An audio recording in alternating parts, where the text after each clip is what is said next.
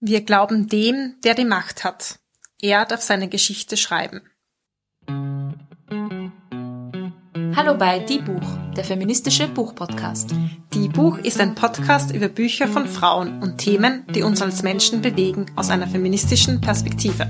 Für Bücherwürmer und Lesefaule, für Feministinnen und alle, die es noch werden wollen. Ich bin Sophia und ich bin Julia. Und bevor wir in das heutige Buch starten, haben wir eine Ankündigung für euch. Ihr kennt ja schon unser Format Die Buch Extended. Wenn nicht, unbedingt nachhören. In Die Buch Extended lesen wir nicht nur zwischen den Zeilen, sondern tauchen auch noch tiefer ins Thema ein. Es gibt nerdige Fun Facts, literaturwissenschaftliche Theorie, feministischen Rage und vor allem viel Lust an Büchern. Und tada, es gibt auch Gästinnen. Ganz genau. Unsere erste Gästin ist übrigens schon bald bei uns. Und zwar ist es eine österreichische Autorin, Gertraud Klemm. Sie wird uns als Insider erzählen, wie es sich als Frau im Literaturbetrieb so lebt, wie es dazugeht und wir sprechen natürlich über ihr Buch Hippocampus. Wer es noch nicht gelesen hat, es wird Zeit, dringende Empfehlung. Und wer Meinungen zum Buch hat oder Fragen an Gertraud Klemm stellen möchte, schickt uns gerne ein E-Mail an plaudern.diebuch.at oder eine private Nachricht auf Social Media. Aber jetzt zum aktuellen Buch. Ja, nach unserer Ankündigung bin ich fast schon wieder ein bisschen weg von deinem Zitat. Aber ich habe eine Frage an dich, die zu diesem Zitat passt. Und zwar, bist du ein Fan von Geschichte und Geschichtsschreibung? Julia, was für eine Anfangsfrage. Also, wenn ich daran denke, denke ich an Geschichte in der Schule und das war für mich immer so, ja, war ganz interessant, kommt wie immer auf den Lehrer, die Lehrerin drauf an. Ich habe schon gemocht, war aber jetzt auch nicht mein Lieblingsfach. Ich hoffe, dass jetzt GeschichtslehrerInnen nie, von uns nicht zuhören. Ihr habt das ganz toll gemacht. Ich fand es immer sehr spannend vermittelnd.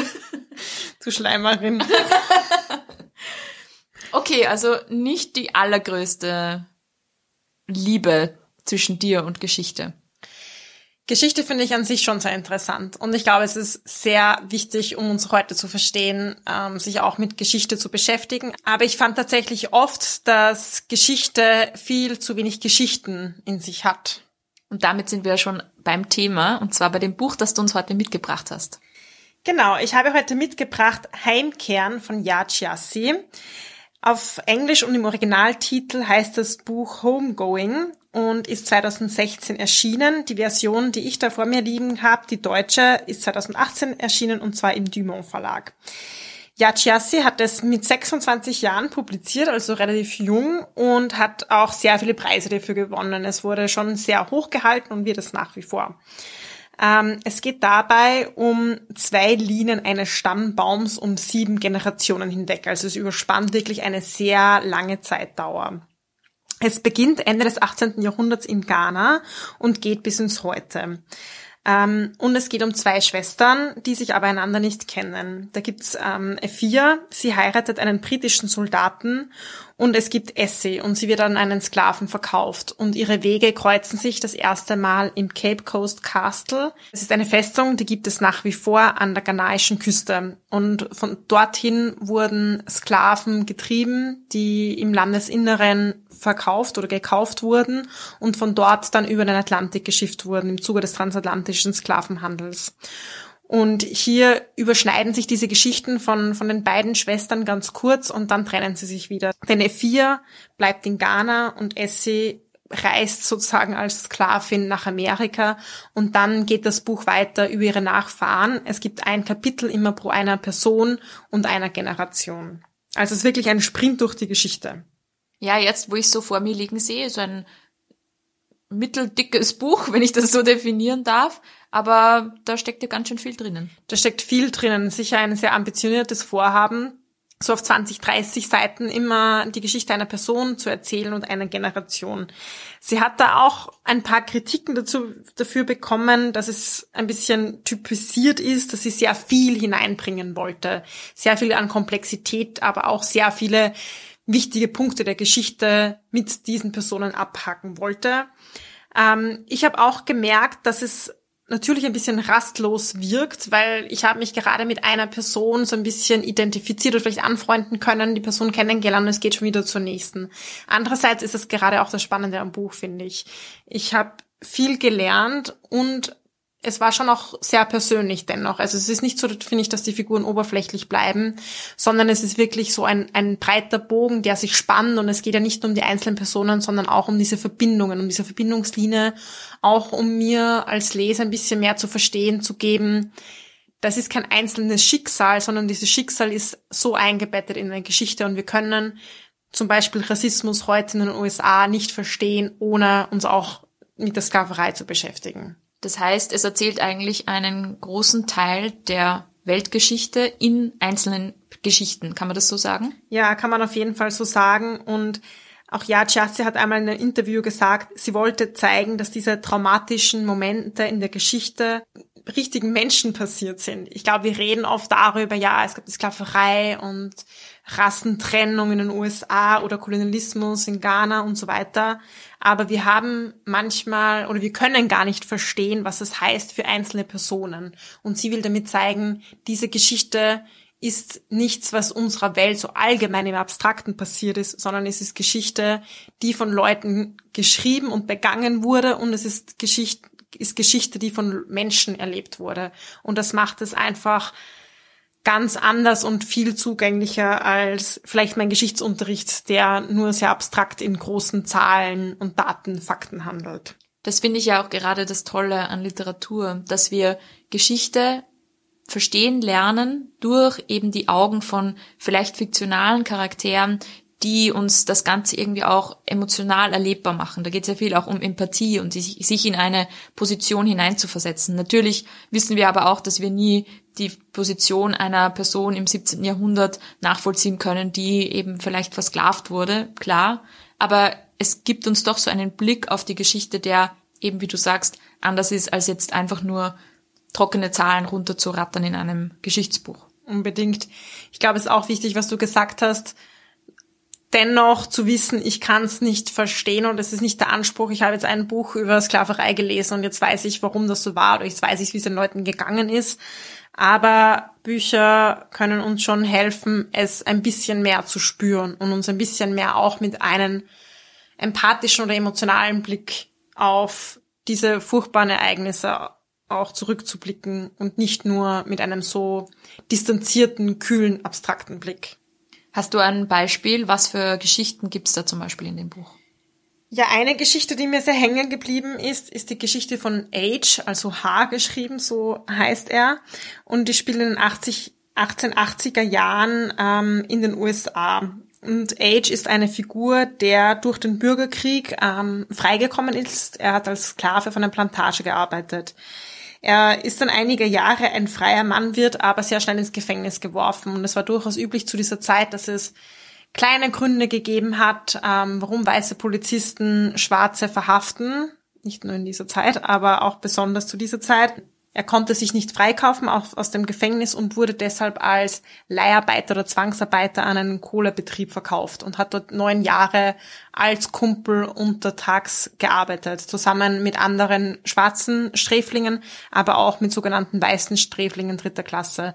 Und sie erzählt so ein bisschen seine Geschichte von dieser Ungerechtigkeit, dass er sich was heißt eigentlich Freiheit und sich als freier Mann gewähnt hat und dann wieder zwangsarbeiten muss er kommt dann frei nach neun Jahren und arbeitet dann als freier Kumpel, weil er wieder Geld verdienen muss und auch merkt, ähm, er kann, er ist gebrandmarkt, er hat Narben von dieser Zeit und er kann sich nicht so leicht bewegen, weil alle sehen ihn als Sträfling, egal was er wirklich getan hat oder nicht.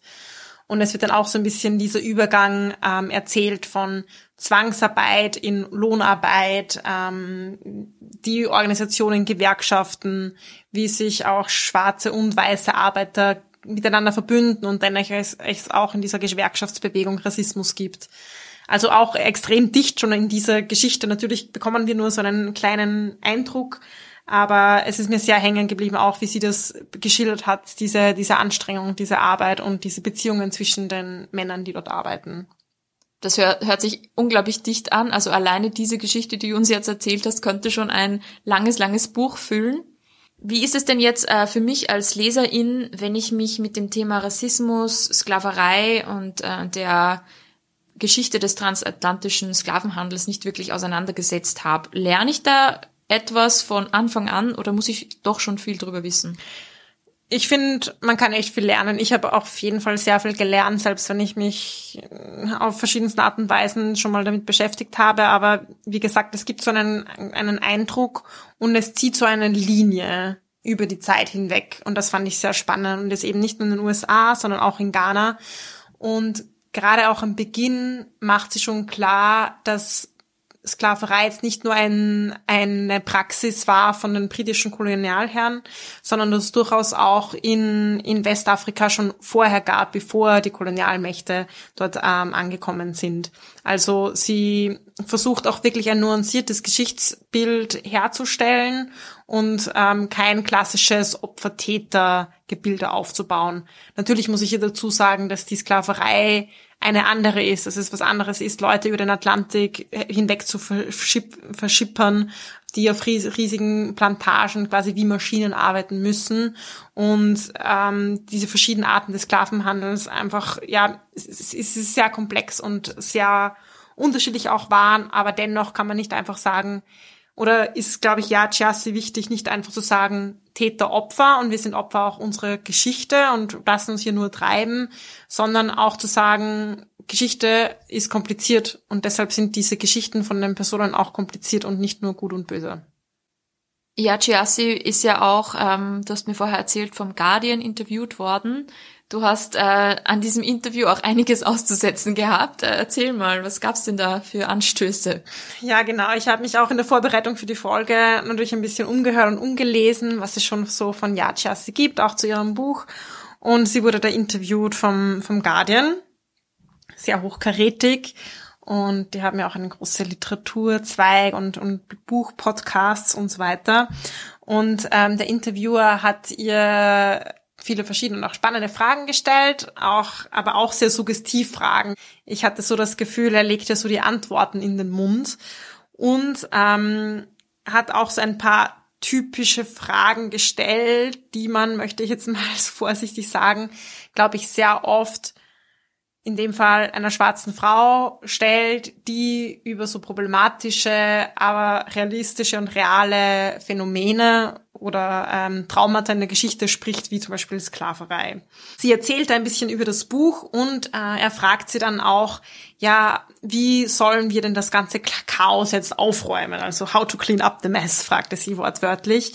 Und ähm, sie antwortet darauf, ja, erstens ist es wichtig, einfach mal anzuerkennen, dass es hier dieses ganze Chaos, diesen ganzen Mess gibt und dass der auch nach wie vor erhalten ist.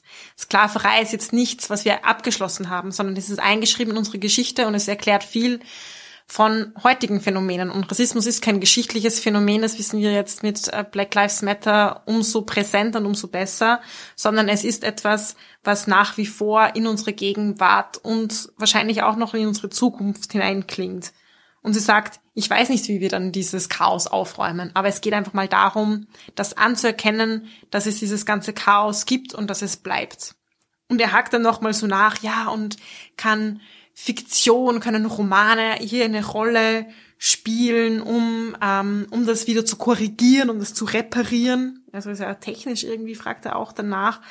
Und sie sagt dann, ja, mir ist es wichtig, dass diese Dinge nicht einfach unbemerkt vorbeiziehen. Und das war so mein Auftrag. Ich möchte Zeugin sein von einer Geschichte, um nicht zu sagen, wir sind blind dem gegenüber. Das Einzige, was ich jetzt vielleicht machen kann, ist zu sagen, ich lege ein gewisses Zeugnis ab. Auch wenn es jetzt sozusagen Geschichten sind und nicht nur Geschichte. Und ich möchte zeigen, dass es ganz viel Schlechtes und Falsches nach wie vor gibt.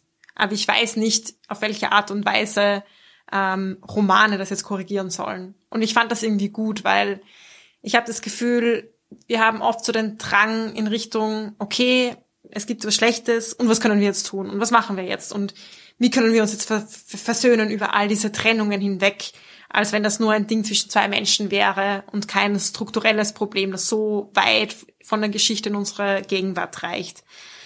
Und ich glaube, es ist auch wichtig, dass es dann Personen gibt wie ja Chiasti, die sagen, Moment mal, drück mal auf Pause, wir sind noch gar nicht so weit vielleicht, dass wir sagen können, lass uns das jetzt reparieren, auch wenn es ein notwendiger Schritt ist und gibt's, muss vielleicht auch gleichzeitig passieren. Aber es geht mal darum, auch diese unangenehme Situation für uns als weiße Menschen einfach auszuhalten und zumindest diese bisschen unangenehme Situation zu sehen und zu spüren und zu sagen, okay, ja, ich erkenne an, dass da ganz viel falsch gelaufen ist und nach wie vor falsch läuft. Ich habe auch das Gefühl, dass ganz oft, äh, vielleicht auch aus diesem, diesem Bedürfnis heraus, geschehene Dinge ungeschehen zu machen, auch der Literatur ein bisschen zu viel umgehängt wird. Also ein Buch ist halt letztendlich auch ein Buch. Ein Buch äh, erzählt vielleicht eine Geschichte und kann eh, wie du sagst, aufmerksam machen, aber kann jetzt keine materiellen, strukturellen, um Gleichheiten beziehungsweise auch geschichtlichen Dinge, die einfach passiert sind, die, die lassen sich nicht mehr rückgängig machen bis zu einem gewissen Grad. Also vielleicht haben wir da auch ein bisschen zu viel Anspruch an, an ein Buch, das halt jetzt da zwischen uns liegt und zwar weil es aufzeigt, aber er auch nicht alles eben richten kann. Ja, und vor allem vielleicht weiße Feuilletons Chef vom Guardian, die da, da ein bisschen zu viel hineininterpretieren. Klar. Jetzt habe ich noch eine Frage und zwar, warum heißt es denn Heimkehren? Ja, es geht natürlich um diese Geschichten und die treffen sich am Schluss auch wieder. Also ich glaube, das oh. ist ein, ein ähm, Aspekt davon. Ähm, und diese Sehnsucht auch, glaube ich, heimzukehren, weil ganz viele Personen im, ähm, im Buch wissen ja gar nicht, wo sie herkommen. Diese, ihre eigenen Geschichten sind du durchaus sehr zerrissen. Ähm, und gerade im Sklavenhandel ist es ein großes Thema, diese Entwurzelung nicht mehr zu wissen, wo komme ich denn eigentlich her? Und das ist so ein Thema, das sich durchzieht, also diese Wunden und dennoch die Frage, was ist denn mein emotionales Erbe? Was ist das Erbe, das ich eigentlich mitnehme, obwohl ich vielleicht gar nicht weiß, rein faktisch, wo ich herkomme? Also so, das ist der eine Strang. Und der andere Strang ist ähm, persönlich von Yassi. Sie hat selbst in den USA einen Großteil ihrer Jugend verbracht, hat auch dort studiert und dann aber für ihre Bachelorarbeit und für die Recherche für, für den Roman ein Stipendium erhalten und ist damit zurück nach Ghana heimgekehrt und hat dort überlegt, wie sie ihr eigenes Heimkehren auch in einen Roman verpacken kann. Sie hat viele Personen ihrer Familie wieder getroffen nach sehr langer Zeit und hat überlegt, vielleicht könnte ich hier einen Roman schreiben und ist dann aber zu dem Cape Coast Castle gereist, quasi als halbe Touristin. Das war so 70 Meilen weg von Dorf, von Dorf ihrer Mutter, hat sie erzählt. Und dann ist sie dort gestanden in diesen Gemäuern, wo dieser ähm, Sklavenhandel so einen Fokuspunkt hatte. Und sie hat auch gemerkt, ihre eigenen Eltern und ihre Familienkreis und die Personen, die dort leben im Umfeld, die wissen gar nicht so viel darüber. Es wird nicht mehr so viel darüber gesprochen und sie hatte so ein bedrängendes Gefühl gespürt, wie sie in diesem Ort gestanden ist und hat den, diesen Ort dann als Ausgangspunkt ähm, für ihren Roman genommen. Also ihr eigenes Heimkehren eigentlich als Startpunkt für eine andere Artenbeschäftigung der Geschichte. Das klingt äh, total spannend. Also du hast mir auf alle Fälle ganz viel Lust gemacht, auch dieses Buch zu lesen. Auch wenn ich ganz ehrlich sagen muss, es klingt nicht unbedingt nach leichter Kost. Also es klingt nicht nach leichter Kost und gerade auch so das, was sich so durchzieht, diese, diese Frage nach, wer macht mich die Geschichte zu dem, wer ich bin oder mache ich die Geschichte, ist ja auch so eine Henne-Ei-Frage, aber sehr spannend. Und ähm, ich finde vor allem jetzt auch mit äh, Black Lives Matter Debatte hat er diese Frage nach dem emotionalen Erbe ähm, wieder ein, eine neue Brisanz gewonnen. Also dieses, ich glaube, viele sagen so, ja, Schwamm drüber, warum müssen wir immer noch drüber reden? Aber das ist natürlich eine Perspektive von den Mächtigen, die natürlich nicht drüber reden müssen, weil sie für sie es eh besser ist, wenn wir nicht mehr drüber reden. Genau, aber die Menschen, die das eben nach wie vor betrifft oder diese Folgen davon immer noch spürbar sind, die haben ein ganz großes Interesse, eben weiterhin drüber zu reden. Ja, und ich finde es auch spannend, weil es geht ja nicht nur nur unter Anführungszeichen um das emotionale Erbe im Sinne von, was bekomme ich mit von meinen Eltern und wie bin ich sozialisiert, sondern es gibt auch in letzter Zeit viel Traumaforschung, ein sehr populäres Feld, das auch zusammenhängt mit der Epigenetik, wo es darum geht, ähm, die Genetik ist nichts Fixes, sondern wird durchaus auch von unseren Umwelteinflüssen beeinflusst. Und wenn Personen ihr Leben lang oder auch zum Beispiel während der Schwangerschaft oder auch darüber hinaus sehr von Stress äh, betroffen sind und das sind Personen, die von Rassismus betroffen sind, oft viel mehr durch Cortisolausschüttungen und so weiter, dann schreibt sich das auch in den Genen fest und wird auch so übertragen und an die nächste Generation weitergegeben. Und ich finde, das hat mir auch nochmal so die Augen geöffnet, wie wenig wir einfach die Vergangenheit mit einem Schwamm drüber abtun können. Das auf alle Fälle. Ähm, jetzt zum Schluss habe ich auch noch eine Frage an dich, Sophia, und zwar, Hast du schon einmal oder würdest du dir die Geschichte deiner Familie aufschreiben? Puh, das finde ich schon spannend. Ich meine, ich habe immer gehört, so meine, die Geschichte von meiner Familie ist jetzt lokal zumindest relativ einfach, weil ich glaube, wir sind eine lange Geschichte an Bauernfamilien in Müllviertel. Ähm, ja, aber mein, mein Opa hat tatsächlich seine Memoiren aufgeschrieben und obwohl es jetzt nur, unter Anführungszeichen, das eine Leben meines Opas ist, habe ich das gelesen und mir war schon so viel fremd daran. Und es ist mir gleichzeitig so nahe, weil es mein Opa ist. Ich finde das irrsinnig spannend, weil es, wenn es solche Zeugnisse gibt und ja, mir natürlich vielleicht auch hilft, meine eigene Geschichte und auch die Geschichte jetzt Österreichs zum Beispiel noch besser zu verstehen. Und ähm, ja, deshalb finde ich die, die Geschichten meiner Familie auch sehr spannend.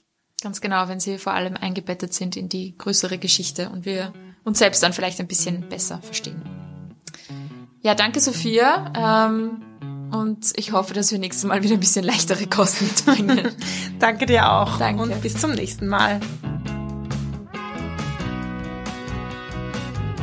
So, bevor wir uns jetzt verabschieden, haben wir noch eine kleine Empfehlung für euch und zwar ein neues Literaturmagazin von und für junge, schreibbegeisterte Leute. Das heißt Die Apostrophe Zeitschrift für Literatur. Und das ist jetzt hier eine unbezahlte Werbung, weil wir das Projekt einfach total cool finden. Ich darf heute schon mit einer von den HerausgeberInnen des Magazins reden und zwar mit der Anna Hengsberger. Hallo Anna. Hallo Julia, danke für die Einladung. Es ist auch für uns eine große Ehre, heute da zu sein. Sehr, sehr gerne. Ich würde gleich einmal starten mit einem kurzen Zitat aus einem der Texte, den ihr in dem Magazin abgedruckt habt, und zwar It's All Happening von Claudia Zeller. Der folgende Sommer verging, ohne dass etwas geschah. Ich schrieb leere Worte auf Papier, stieg auf Berge in Gedanken und verbrachte Stunden mit Warten, Warten, Warten – bis ich die Tür hinter mir ins Schloss fallen ließ und mich aufmachte, wegzugehen. Es war ein kühler Septembermorgen und das Purpur der Wolken roch nach Meer.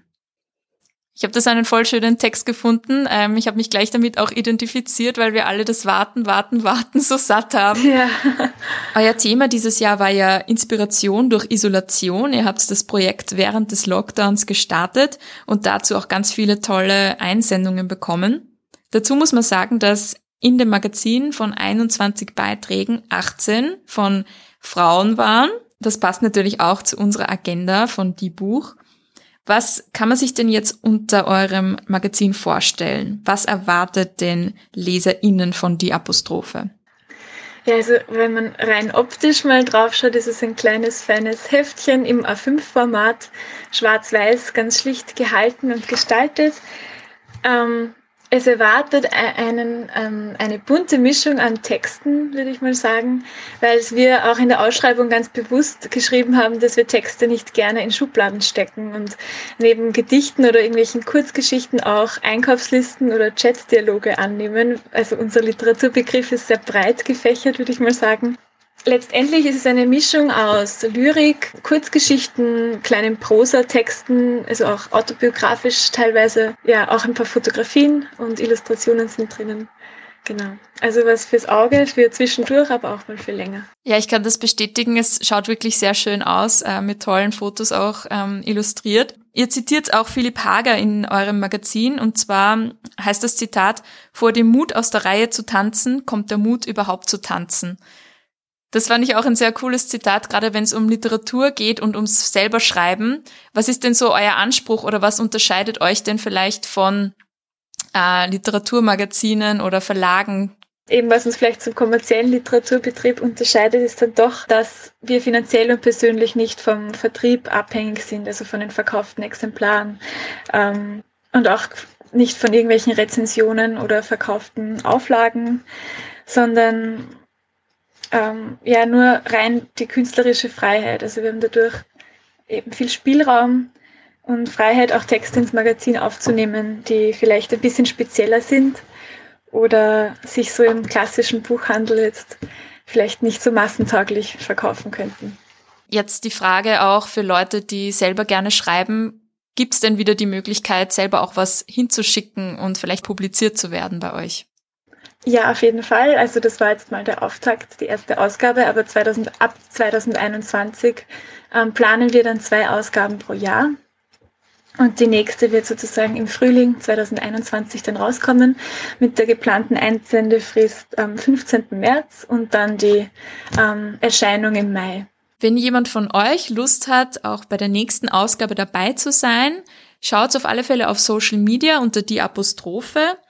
Und ihr könnt dann auch eure eigenen Texte einschicken unter contact at apostrophe-literatur.at. Die Website www.apostrophe-literatur.at gibt's auch und dort könnt ihr eben auch das Magazin bestellen.